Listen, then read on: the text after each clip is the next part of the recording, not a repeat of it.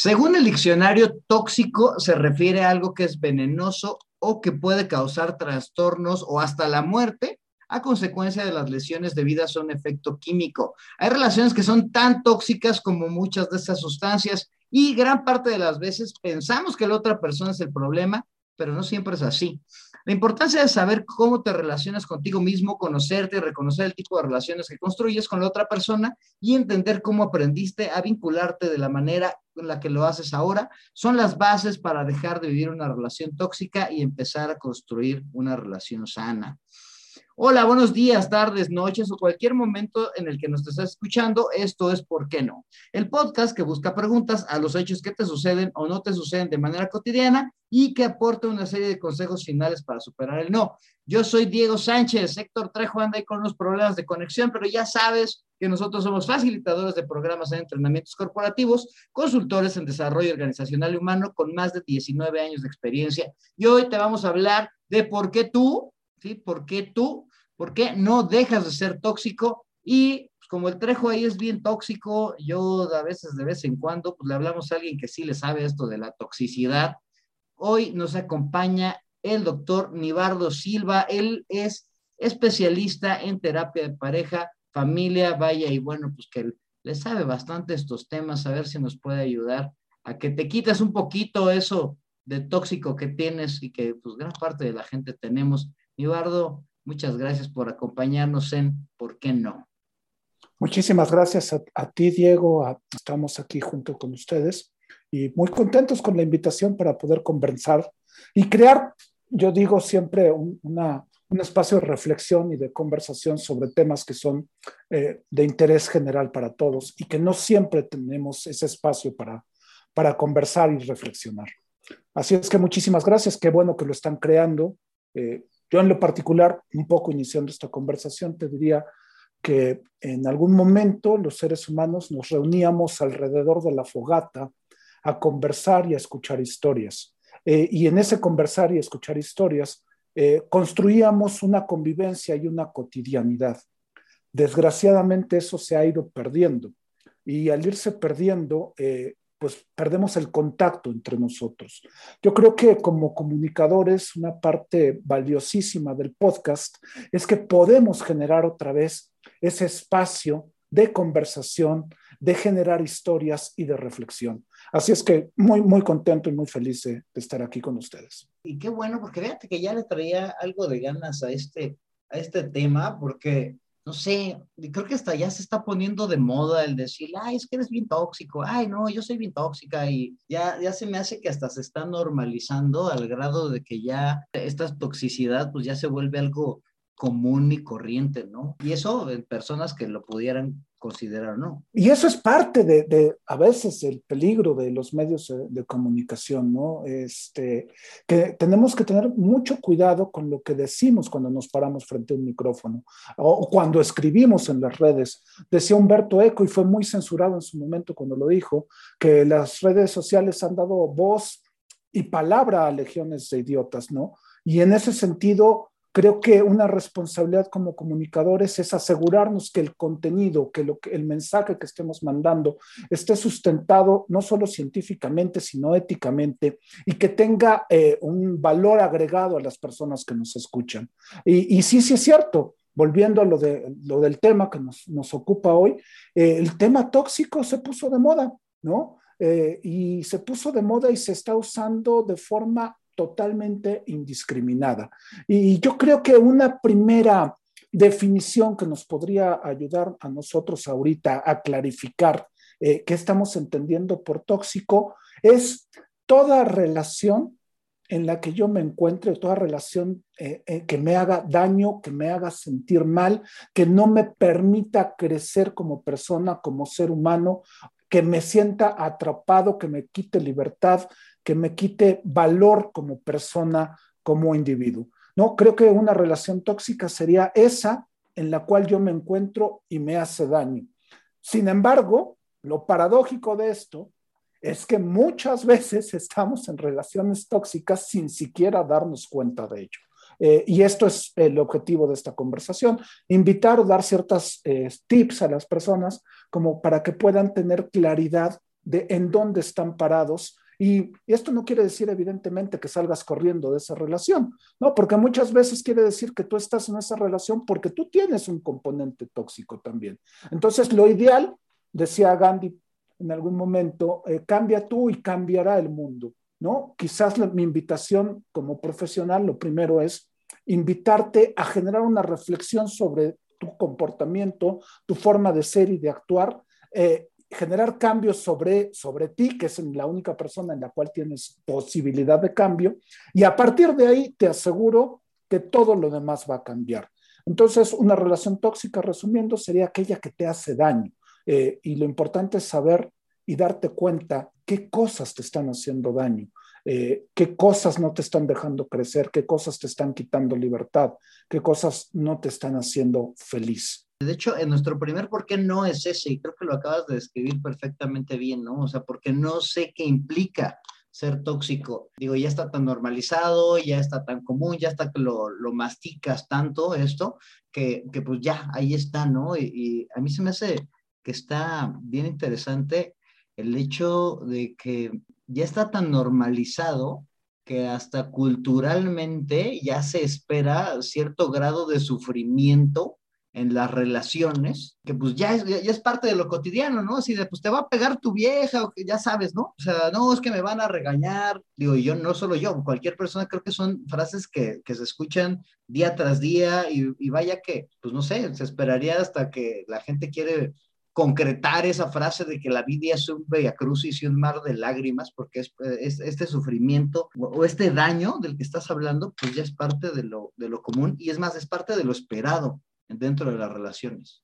Tocas un tema importantísimo. Somos hijos en nuestro tiempo y de nuestra cultura. Y desgraciadamente, como bien lo estás mencionando, vivimos en una cultura que ha normalizado el sufrimiento ¿no? Y de hecho, por ejemplo, la, la influencia judeocristiana nos invita a vivir en el sufrimiento, nos invita a pasárnosla mal, porque bienaventurados los pobres, dicen por ahí, porque de ellos será el reino de los cielos. Y en ese sentido nos quedamos nosotros con una concepción, a mí me parece errónea. Sí, pero la cuestión aquí es que, pues, muy errónea, muy errónea, pero pues sumamente ya normalizada, ¿no? Y cuando algo está ya tan normalizado, pues es difícil identificarlo, creo. Hasta cuando huele feo, tu cuerpo hace que te deje de oler feo, aunque, aunque sea una pestilencia terrible, ¿no? O sea, y creo que esa parte es, de la que estamos hablando, pero, eh, y ahí te va el siguiente, ¿por qué no?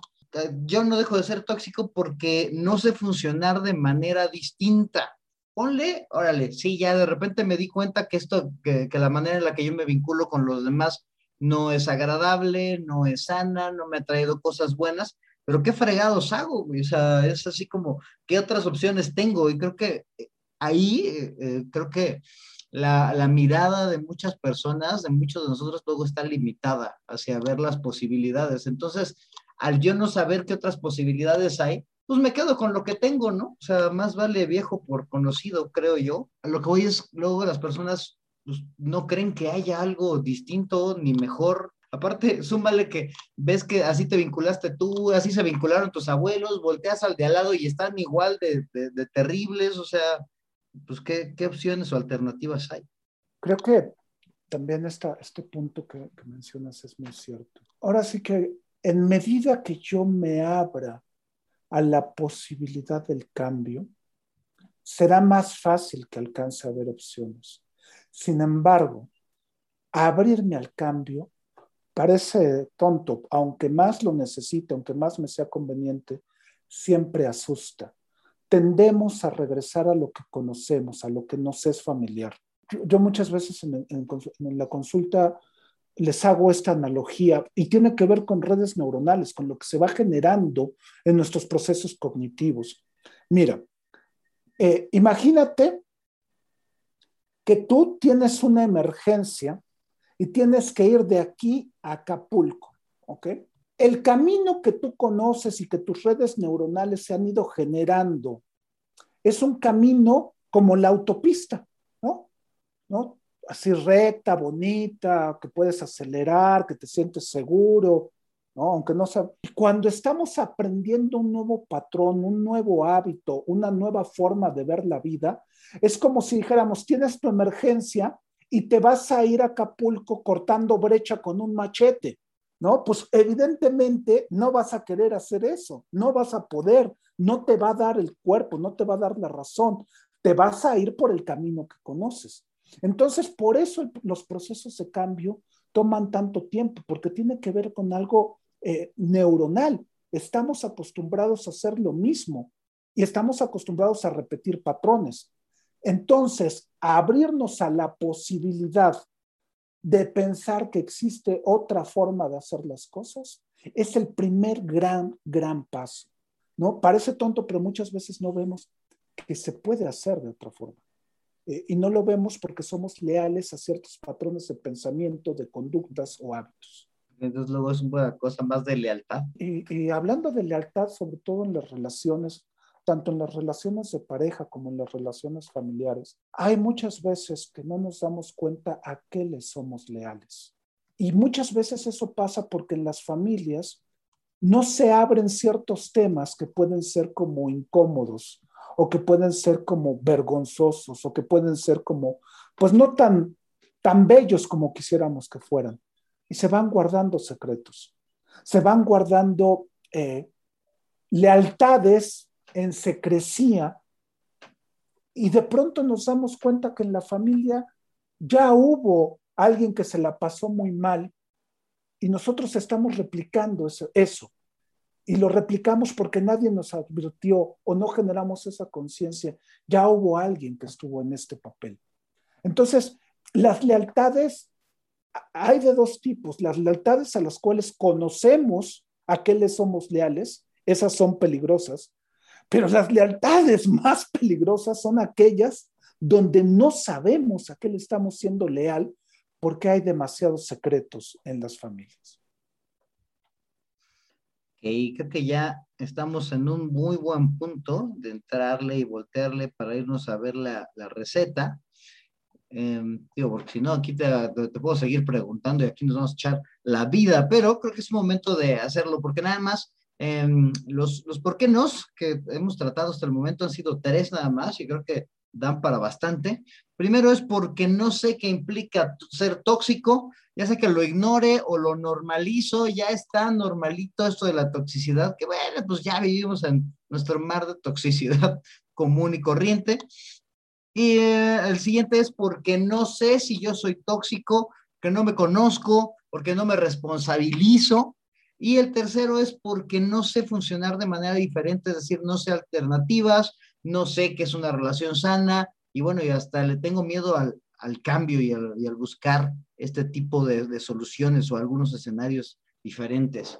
Em, pero bueno, Ibardo, pues vamos a, a ver si le podemos dar algo Em, más concretito, alguna acción que puedan llevarse las personas para que después de oír este podcast, pues puedan luchar un poquito con esta toxicidad con la que han vivido. ¿Qué le dices a la gente que se aferra a este primer por qué no? Que dice que no deja de ser tóxico porque no implica, porque no sabe qué implica ser tóxico como tal. Yo creo que hablando un poquito de, fíjate, fíjate que en lo particular, eh, las recetas siempre me han parecido como un poco riesgosas. Sin embargo, entiendo que a veces son muy útiles. Y digo riesgosas porque las personas todos somos únicos y nuestra historia es única. Sin embargo, eh, y por lo tanto como una receta genérica es difícil. Sin embargo, a lo largo de mi experiencia, lo que sí he encontrado son patrones comunes que pueden darnos referencia para la reflexión. Entonces, quizás un primer gran paso es conocer cómo me relaciono conmigo mismo. ¿Quién soy yo conmigo mismo? Eso sería como un primer gran paso. ¿Por qué? Porque luego, esto, luego yo mismo ignoro mis necesidades, ignoro mis deseos, ignoro mis pensamientos y estoy esperando que el otro vea mis necesidades, vea mis deseos, vea mis pensamientos. A veces yo mismo me hablo mal, este, me trato mal, me malpaso y estoy esperando que el otro venga y me trate bien, este, me haga la vida más placentera, etc. Entonces, un primer paso es conocer cuál es mi relación de mí mismo para conmigo mismo. Yo creo que eso sería como algo que nos ayudaría. Y ahí es donde yo puedo ver, a lo mejor también yo soy bastante tóxico, el clásico de me equivoco y digo, ay, qué tonto, ay, qué bruto, ay, qué otras cosas peores, ¿no? ¿Cómo me relaciono conmigo mismo? Es importantísimo. Un primer gran paso que yo siempre invitaría a las personas es conocer eh, la forma en la que se están vinculando primero y que antes que nada con ellos mismos. Eh, yo te diría un segundo paso eh, en este sentido es reconocer de dónde aprendí a vincularme como me vinculo. Todo eso, eso es un aprendizaje, ¿no? Entonces hay que reconocer cómo estoy construyendo o cómo he construido las relaciones con otros. Eh, y a veces eso duele porque no es fácil aceptar que uno ha sido un patán o que uno ha sido lo que sea, ¿no? Que, que se equivocado. Nunca es fácil aceptarlo. Eh, sin embargo, en medida que podamos aceptar, reconocer qué tipo de relaciones he construido con otras personas, es muchísimo más fácil generar cambio, ¿no? A pesar de que esas relaciones hayan sido quizás eh, poco exitosas, por llamarlo de alguna forma, ¿no? Entonces, pero esto es como un nivel de conciencia no tan común, ¿no? O sea, a lo mejor puedo ver que, eh, pues, que algo está mal, a lo que voy es, no sé qué tan fácil es como para la persona promedio el poder identificar o hacer ese análisis de, sus comportamientos relacionales eh, a lo largo de la historia o, es más de, las mismas relaciones que están viviendo. Se necesita normalmente ayuda, se necesita normalmente platicar con un cuate, o sea, ¿qué tal? Pones el dedo en la llaga, genuinamente porque ahora, ahora sí que somos ciegos a nuestros propios comportamientos, ¿no? Y, tenemos siempre que ver eh, qué sucede con el otro y con lo que a mí me pasa con el otro. Decía, fíjate, no sé por qué se ha dado como, porque te voy a aclarar una cosa, yo soy un tipo agnóstico, diría, no soy muy religioso, aunque he tenido como, como la, la fortuna de conocer un poco lo que sucede en las religiones, y ahorita hablábamos de la religión judío-cristiana, decían los evangelios Mateo, por sus frutos los conoceréis, ¿no? Entonces, ¿cómo saber qué cómo me está yendo en la vida? Observa, observa tus actos, observa tus resultados. Si tú tienes eh, una relación donde hay infelicidad, pues tú estás construyendo esa infelicidad. ¿no? O sea, observa lo que tú tienes afuera para que veas con qué has nutrido la vida. Eso es muy importante. Si, si eso ya te genera la conciencia, pues quizás puedas caminar solito, ¿no? Si no, hay muchas veces que puedes ver, híjole, lo que he construido, como decías, no me gusta, pero no sé cómo cambiarlo. Ahí necesitas la ayuda de un especialista y no está mal. o sea, es como, muchas veces como que se ha estigmatizado la labor del psicoterapeuta este, para este tipo de cosas. Eh, y, creo que muchas veces, pues si yo no puedo, pues pido ayuda. Y la psicoterapia es una, es una profesión que nos permite reconstruir, reformular las formas en las que nos hemos vinculado cuando nos encontramos con un buen psicoterapeuta. Y incluso si somos, y hay veces que digo, bueno, yo no tengo referentes. El coaching, por ejemplo, tiene estrategias muy buenas. Cuando no tenemos referentes, buscamos un referente externo, ¿no? Y modelamos a partir de ese referente. Entonces, sí, si no me gustan los frutos que yo tengo en mi vida, quiere decir que lo que estoy sembrando en la vida, eh, la semilla que yo estoy poniendo a la vida, no es la mejor quiero cambiar esa semilla, necesito muchas veces la ayuda del otro que me ayude a reformularme internamente. Es una labor titánica hacerlo solo, se puede hacer solo, pero yo digo, si lo puedes hacer con ayuda, pues mejor hazlo con ayuda. Bueno, creo que con este ya les dimos hasta de más a todos los por qué no. A ver, déjame ver si puedo recapitular la, lo que llevamos de receta y a ver si hay algo más que quieras agregar pero es más, normalmente hago un por qué no y luego, luego la receta, pero yo creo que quedó ahora una cuestión como que más genérica y secuencial. Y bueno, ahí te va. Primero es conoce cuál es tu relación contigo mismo, cuestiónatela. Creo que ahí la, parte más interesante va a ser hacerme consciente y, la parte del cuestionamiento es como que la parte central, creo yo.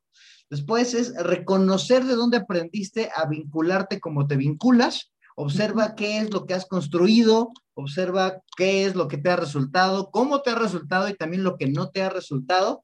Y finalmente, si no ves alternativas, si no sabes qué hacer de manera distinta, pues busca la ayuda de un especialista, de alguna persona que te pueda dar cierta guía, que te pueda dar cierto apoyo, pues para llevarte a un lugar que tal vez ni siquiera habías logrado imaginar que podrías llegar y estar, ¿no? Y simplemente pues estar, estar bien, estar mejor, estar feliz, ¿no?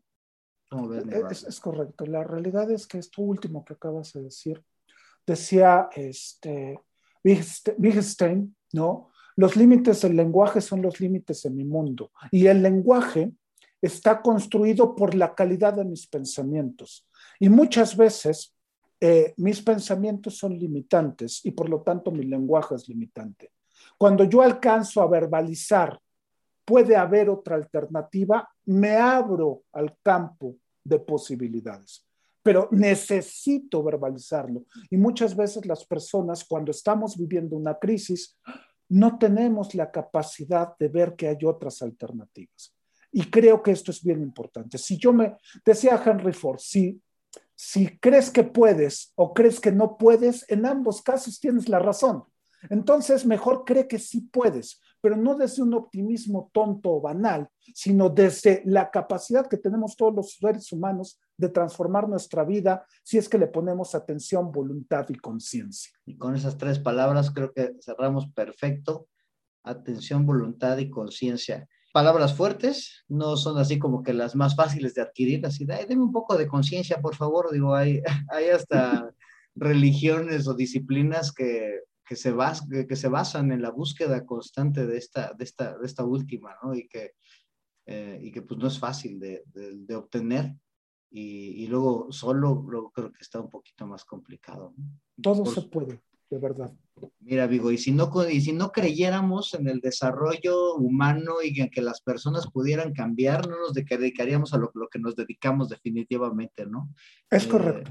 Entonces creo que el salirme, y por eso se me hacía tan crítico esta cuestión de, hablar de la toxicidad, el salirme de un lugar en donde no quiero estar, no sé, sí, luego yo me imagino que es como estar en un cuarto lleno de raid, ¿no? Eh, y ahí estás, y ahí estás por tu mera voluntad, ¿no? Porque quieres hacerlo.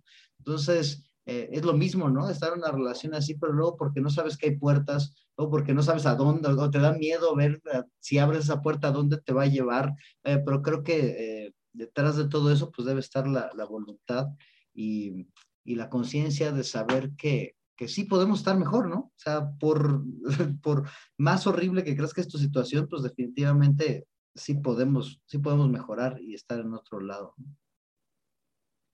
Totalmente de acuerdo. Totalmente de acuerdo. Y, quizás a, veces pasa que nos quedamos encerrados porque tenemos miedo.